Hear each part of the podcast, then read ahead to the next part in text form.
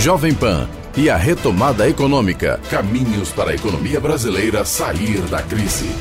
Muito bem, hoje mais uma entrevista da série Jovem Pan e a retomada econômica. Conosco hoje Danilo Magra, empresário, diretor da LogMeg, também presidente do Grupo GEL. Jovens empresários, empreendedores, também líderes. Também hoje nosso entrevistado é o gerente executivo da Suzano, unidade de Jacareí, executivo industrial, Marcelo de Oliveira. Sejam bem-vindos ao microfone do Jornal da Manhã da Jovem Pan. Bom dia, Danilo.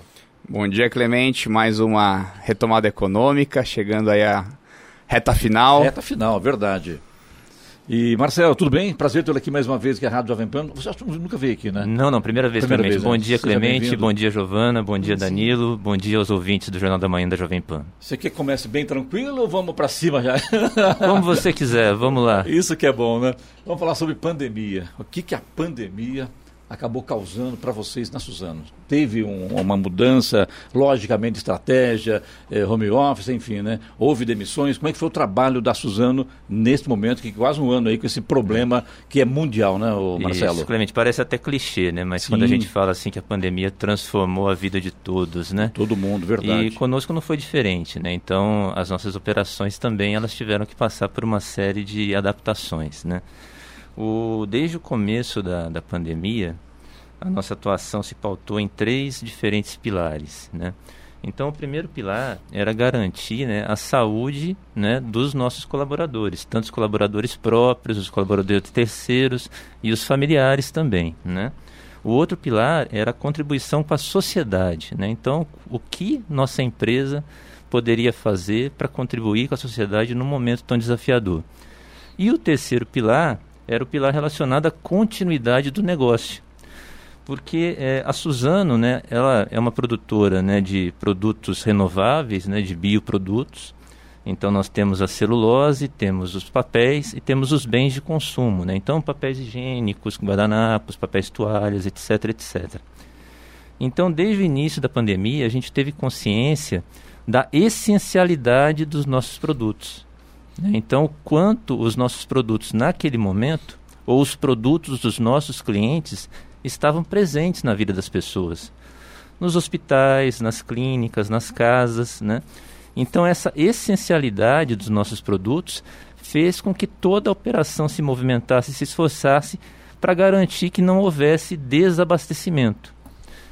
Voltando para o cuidado com os colaboradores nas fábricas, então desde o início nós adotamos o home office para praticamente 100% do pessoal de áreas administrativas, né, e funcionou né, muito bem, então a operação continuou. 100%? Áreas administrativas, sim. Né? Entendi. E as áreas operacionais, é claro, daí a gente teve a operação presencial, né, mas garantindo todo um conjunto de medidas no transporte, na alimentação, na higienização extra dos locais de trabalho, na sanitização dos locais de trabalho. Então, uma série de cuidados para se garantir com que os colaboradores chegassem íntegros e voltassem íntegros para casa. Dois, três meses depois do começo da pandemia, a gente ouvia assim testemunho de colaboradores nossos dizendo assim: Marcelo, eu me sinto mais seguro aqui dentro da empresa do que fora. que ponto chegou né? Danilo. Então, é, por conta de todo o cuidado, Sim, né? claro. por todo quanto cuidado que foi feito, né? Então, um ambiente de acolhida, de acolhimento e as pessoas de fato se sentindo seguras para fazer o trabalho delas. E falei de negócio, falei de pessoas e no campo da sociedade, né? Então a Suzano ela fez, ela está presente em sete estados, né, do, do Brasil, né, a Suzano como um todo. Então São Paulo, Mato Grosso do Sul, Espírito Santo, Bahia, Maranhão, Ceará e Pará, né? Então ela investiu 50 milhões de reais, né, destinados à compra de respiradores, foram em torno de 160 respiradores no Brasil como um todo. Só no estado de São Paulo foram 50 respiradores. Se a gente lembrar, naquela época, bem do início, né, era um ponto super crítico, era um ponto de atenção, né, a questão da falta de respiradores. E doação também de outros materiais. Máscaras para os profissionais de saúde, álcool para os hospitais e, e, e, outras instituições do governo, é, papel higiênico, né? Então, uma série de medidas aí também procurando contribuir com a sociedade e um trabalho muito forte também que acabava re reverberando também na sociedade de conscientização dos colaboradores. né, das medidas preventivas, né, e não só do como se portar de forma preventiva dentro da operação, mas também se portar de forma preventiva fora da operação. Então, levando uma mensagem de prevenção para as casas, para as famílias. Né? Então, isso foi muito importante. Se a gente olhar ligados aqui à nossa operação de Jacareí, nós temos 2.500 colaboradores. Né? Então, isso diz respeito à operação da fábrica de Jacareí, mas também a toda a operação florestal que a gente tem aqui no Vale do Paraíba. Né? Então, toda a operação florestal, abastecimento de madeira, até a chegada na fábrica, toda a operação industrial e depois o transporte dos produtos até o Porto de Santos. Então, a maior parte da nossa produção, 90% dos nossos produtos, eles são exportados né, via Porto de Santos, tem uma ligação ferroviária. Então, de uma certa forma, esse trabalho de prevenção, ele atingiu 2.500 famílias aqui no Vale. Então, a gente também tem muito orgulho né, desse trabalho de conscientização que foi feito, que foi super importante para a garantia de segurança das nossas pessoas e das famílias também. Então aí a gente está falar então em torno de 10 mil pessoas nesse contingente todinho, né? Exato, na média isso quatro, quatro por família, Sim, né, na média. média né, então é, é um contingente significativo. Danilo? Marcelo citou aqui a questão de exportação, né? E eu estava esperando a, a vez da Suzano, porque a gente consegue explorar um mercado o mercado internacional, o mercado de exportação de commodities, bens, matérias-primas, né? Então eu queria entender como é a atuação da Suzano hoje, ou seja, para quantos países vocês exportam, qual é o mercado, o maior mercado consumidor hoje, né, desse, das, dos bens, matérias-primas da Suzano e a representação do mercado nacional nessa fatia. A gente sempre a gente tem muitas pessoas que falam: "Ah, mas toda a produção é exportada, o mercado nacional é atendido em segunda ordem, o mercado nacional é, é, acaba sendo ali preterido muitas vezes. Como que hoje a Suzano trabalha né, o mercado mundial e o mercado nacional? Não, muito pelo contrário, o mercado nacional ele também tem uma relevância, porque de, dentro dessas três linhas de produtos, né, então quando nós falamos de bens de consumo, 100% nacional. Né? Quando a gente fala a parte de, de papéis, papel higiênico, papel, papel higiênico, é 100%, 100% nacional. nacional. Aí outros tipos de papéis, papéis para confecção de cadernos, de livros, de embalagens, né, papéis cartão, etc, etc. Nós somos líderes na América Latina e existe também exportação para outros países do mundo. Né? E também uma presença muito forte no mercado nacional. Né? Então, o papel, né, o papel de escritório como esses, né? então nós temos uma presença muito forte nesses papéis. E mesmo a celulose de mercado, 90% exportação, mas existe também um bom volume é, no mercado interno. E assim, Danilo, é, qualidades de produtos similares, né? Então é, não existe aquela, vamos dizer assim, aquela distinção, né? Então as especificações elas são as mesmas para o produto o que mercado acontece no interno. mercado agro, às vezes que acaba exportando toda a melhor produção e o mercado agro não. fica, principalmente a agricultura. nós fica... temos para cada cliente temos os, os, os contratos de performance de qualidade e nós atingimos, buscamos aqueles parâmetros. Voltando à questão da exportação, então são 80 países que a Suzano exporta atualmente. E os principais mercados, Ásia, né? então de fato a China é um grande consumidor de, de celulose de mercado, Europa e América do Norte, mas são 80 países aí ao longo do mundo consumindo né, os nossos produtos.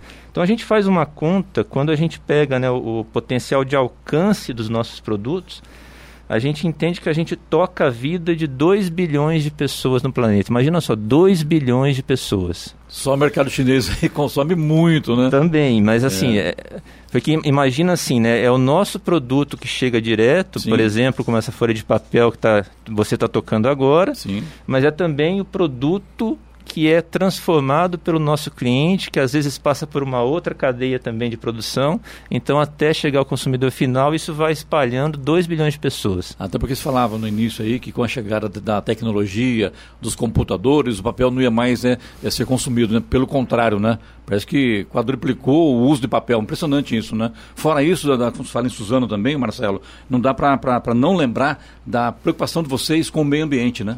Sem dúvida, sem dúvida. Então, desde né, as etapas de manejo florestal, então todo o cuidado nas operações nossas de civicultura, o cuidado também no transporte da madeira, nas operações de logística. e todo o cuidado nas operações industriais. Né? Então, nós seguimos padrões muito rígidos né, de atuação dos nossos controles de parâmetros da nossa operação. Né? Então, é, nós entendemos assim que não é suficiente apenas atender a legislação, atender a norma. Né? Então, nós procuramos ir além disso. Né? Nossa. Tá aproveitando. Eu queria só fazer Vai você. Não, é sequência. uma curiosidade.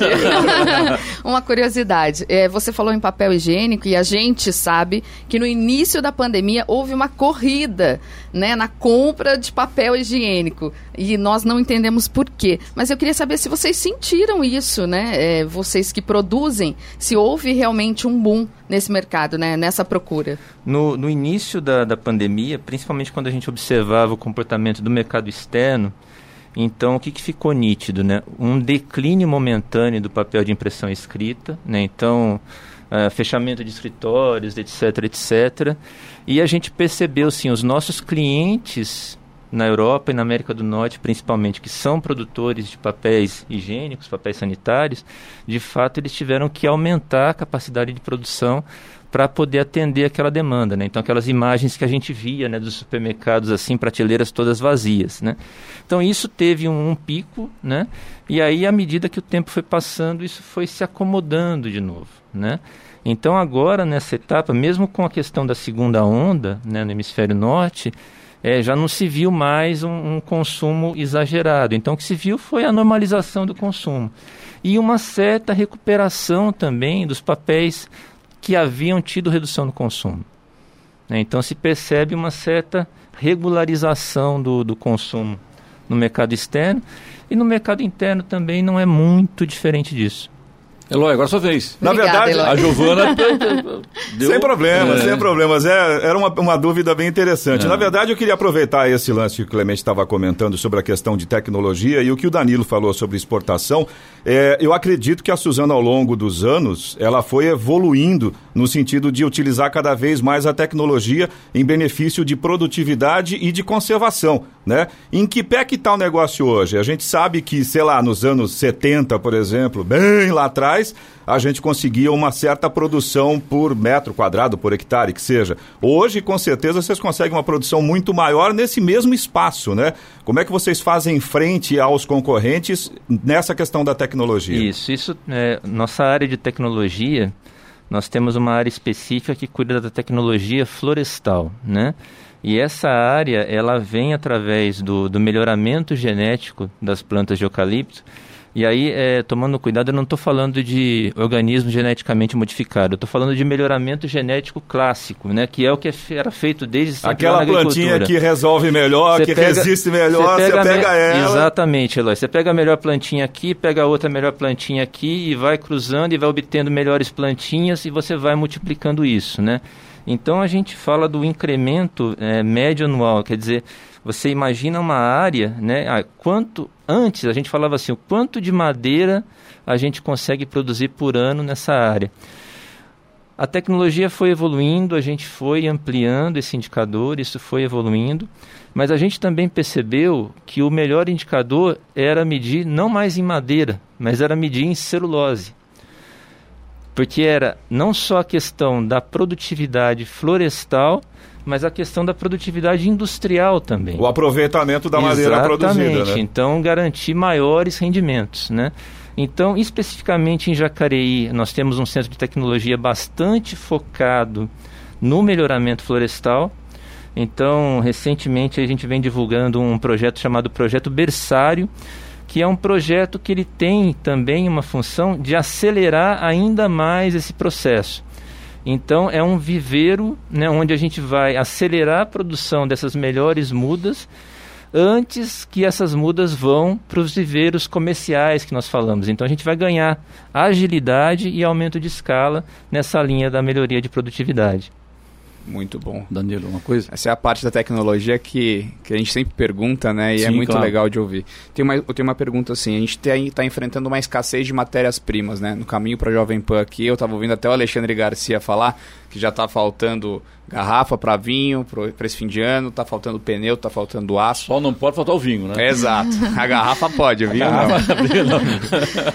Eu queria saber e, isso acarreta no aumento de preço né, dessas commodities quando você entra numa falta de mercado. Eu queria saber como é que a celulose está se, tá se comportando diante dessa escassez de matérias-primas no mundo, né? E qual é o impacto positivo ou negativo disso para a Suzana e para todo o mercado. Uhum. É, você estava falando de garrafa de vinho, tem vinho em caixinha, né? aquela é caixinha agora. Aquela é. caixinha, tem gente que não gosta é, e tal, mas tem papel naquela caixinha também, né? Então pode ser uma oportunidade, quem sabe, né? Tem alumínio também, não tem? O tem. alumínio também, né? Na tem, caixinha, tem, né? Tem. Então, não, não, é legal. Não é, não é da nossa linha, não é da nossa linha aquele entendi, produto entendi. lá. O, em termos de abastecimento de, de matérias-primas, né? Na produtividade, na produção de celulose, a gente vem observando, a gente não vem observando escassez, né? É porque são, são contratos de longo prazo também, né? Então isso também dá uma segurança para o nosso fornecedor, né? E, e, como, mesmo durante a pandemia, nós mantivemos né, os, os patamares de, produ de produção, de capacidade, esse é um outro ponto interessante de comentar, Clemente. A gente hum. manteve a capacidade de produção e a gente também, principalmente, preservou todos os empregos, né? Então acho que a gente conseguiu atravessar esse período todo, né, é, de uma certa forma buscando estabilidade. Né? Então a gente não teve nenhum tipo de demissão, a gente é, no momento mais crítico antecipou o pagamento de primeira parcela de 13 terceiro dos colaboradores, é, nós num momento mais crítico também onde nós tivemos que afastar temporariamente alguns terceiros da operação. Nós mantivemos por 90 dias o pagamento dessas empresas até que a gente pudesse retornar com eles em segurança. Então, tanto na parte de recursos humanos quanto na parte de suprimentos, né? então o abastecimento de matérias-primas e de serviços, a gente conseguiu é, ter uma certa estabilidade. Né? E, de uma certa forma, a gente garantiu também o abastecimento dos nossos clientes. Né? Houveram oscilações de mercado ao longo dos meses né, por conta dessa dinâmica do mercado de papel. Então houveram oscilações. De preço, no caso. De preço, no caso, muito também porque a gente veio de um 2019 já com preços muito baixos. Né? Então nós tivemos momentos onde o preço ele continuou baixo por conta do que já veio e por conta também de um certo desaquecimento da demanda. Né? Tá. Mas o, o, positivo é que quando a gente olha a perspectiva para 2021, em termos de capacidade, em termos de atendimento ao mercado, é uma perspectiva positiva, é uma perspectiva boa de manutenção da operação. Todos os setores da economia, todos eles tiveram que reduzir salários. Isso houve também na Suzano? Não, de forma alguma. Não, não houve. Não. Tá. Daqui para frente, o Marcelo, como é que você avalia? Está vindo aí a segunda onda da Covid-19. Esperamos que isso não venha, que realmente a vacina chegue e que realmente traga sucesso. Como é que vocês avaliam daqui para frente a medida a ser tomada para poder segurar essa onda? Isso. Caso venha. Isso é o que a gente vem falando muito com, com o nosso time, né? Então, tudo aquilo que a gente estava falando dos cuidados lá desde o início da, da pandemia, os cuidados dentro da operação da indústria da floresta, os cuidados dentro de casa, e a gente sabe que vai passando seis meses, oito meses, nove meses, é, vai sendo difícil até né, para as pessoas ainda segurarem as pontas, né? mas é um desafio que a gente né, vem empreendendo é no sentido de continuar esse trabalho de conscientização. Né? Então a gente precisa manter, não desanimar para poder atravessar essa segunda onda que alguns dizem que já chegou, outros dizem que vai chegar, é, né? É. E a gente vai passar por ela com saúde, e bem. Marcelo, vocês têm um trabalho muito forte com a comunidade, como você citou até no início aqui da entrevista. Eu queria saber, é, queria que você exemplificasse pelo menos uma ação que foi tomada para ajudar a comunidade no entorno da Suzano neste período de pandemia. Pegando seu gancho aí, exatamente, inclusive ali na região de vocês, ali em Jacareí, com relação à educação também, investimento de vocês em educação é uma coisa fantástica, né? Isso, temos o programa Suzano pela educação, né? E, e, um exemplo até bem, bem que ilustra bem, né, todo esse esforço durante a, a pandemia, bem no início, foi a mobilização de costureiras das comunidades locais, né? onde a Suzano fez a compra da, das matérias-primas, inclusive até é, fornecendo maquinários também para as associações de moradores locais e nós compramos todas essas máscaras produzidas por essas costureiras para distribuição interna também para os nossos colaboradores e para os nossos parceiros. Então esse foi um exemplo, talvez é o mais é o mais ilustrativo, é o mais tangível, porque um item né, de extrema necessidade, né, a, a máscara em si, quando a gente conseguiu daí poder movimentar essa economia toda, né? E os produtores rurais, que nós temos o Programa de Desenvolvimento Rural e Territorial, né? o PDRT que nós falamos, né? Onde eles têm as produções né, dos, né, dos materiais, dos alimentos, inclusive com comercialização para os nossos colaboradores. Nós só mudamos a forma. Antes eles iam até a fábrica para poder fazer a venda dos produtos numa loja que eles têm começaram a trabalhar com delivery, funcionou muito bem, começaram a trabalhar com assinaturas, funcionou muito bem. Vai então não teve, né? não, exatamente, então não teve interrupção nesse abastecimento. Então tá. Para fechar, Danilo. Rapidamente, Marcelo, para a gente deixar uma mensagem positiva e de futuro, né, para a retomada econômica, quais são as principais inovações que você enxerga nesse setor para os próximos anos? São muitas, Danilo. Assim, a gente vai cada vez mais é, saindo de um modelo onde a gente olha a floresta plantada como só fonte de celulose e papel, mas a gente começa a vislumbrar num futuro onde essa floresta plantada, né? Então sempre lembrando, eu falo muito floresta plantada, né? Então a gente não corta a árvore, a gente colhe a árvore que plantou, né? Entendi. Então a floresta plantada, ela vai ser fonte de N produtos, né? Então, existem pesquisas onde a gente vai poder aplicar a fibra de eucalipto, por exemplo, no mercado têxtil a gente vai poder aplicar é, produtos derivados de eucalipto na composição de substituição de plásticos, então plástico verde, é, biocombustíveis, então são N uhum. possibilidades uhum. e ainda tem muito campo na pesquisa, na linha do que a gente estava comentando com o Eloy antes, do melhoramento de produtividade também. Então tem muita coisa para se ganhar na produtividade do negócio atual e tem muito produto novo para vir aí pelos próximos 5, 10 anos. Então as perspectivas são muito boas. Danilo, interessante, porque o tempo é curto e a matéria é interessante, que prosseguimos não tem mais jeito, não dá para ter que cortar mesmo. Né? Essa né? pauta teve Essa... que fazer correndo aqui no final, que é muito partes, interessante. Duas, partes, né? Verdade. Né? Marcelo, te agradeço aqui mais uma vez a, a, sua vinda aqui à Rádio Jovem Pan, foi um grande prazer entrevistá-lo aqui hoje na retomada econômica. Seja bem-vindo sempre aqui à Jovem Pan, sucesso e muito obrigado. Eu te agradeço a Jovem Pan pela oportunidade, sempre é muito bom falar do que a gente vem fazendo né, dentro da empresa e fazendo dentro da empresa pensando na sociedade. Né? Então, aproveitando aí desejando a vocês aí uma, uma ótima semana e também, por que não dizer, um ótimo Natal, um ótimo 2021, né? Muito obrigado igualmente. Outro clichê, né? Falar que 2021 vai ser melhor que 2020, com certeza vai, vai ser, vai ser, né? A esperança sempre coração, existe. Vai ser, vai ser. Mas de obrigado, coração, um ótimo obrigado. 2021 para vocês e para os ouvintes também. Jovem Pan e a retomada econômica. Caminhos para a economia brasileira sair da crise. Não perca todas as terças-feiras dentro do Jornal da Manhã, edição regional São José dos Campos. Jovem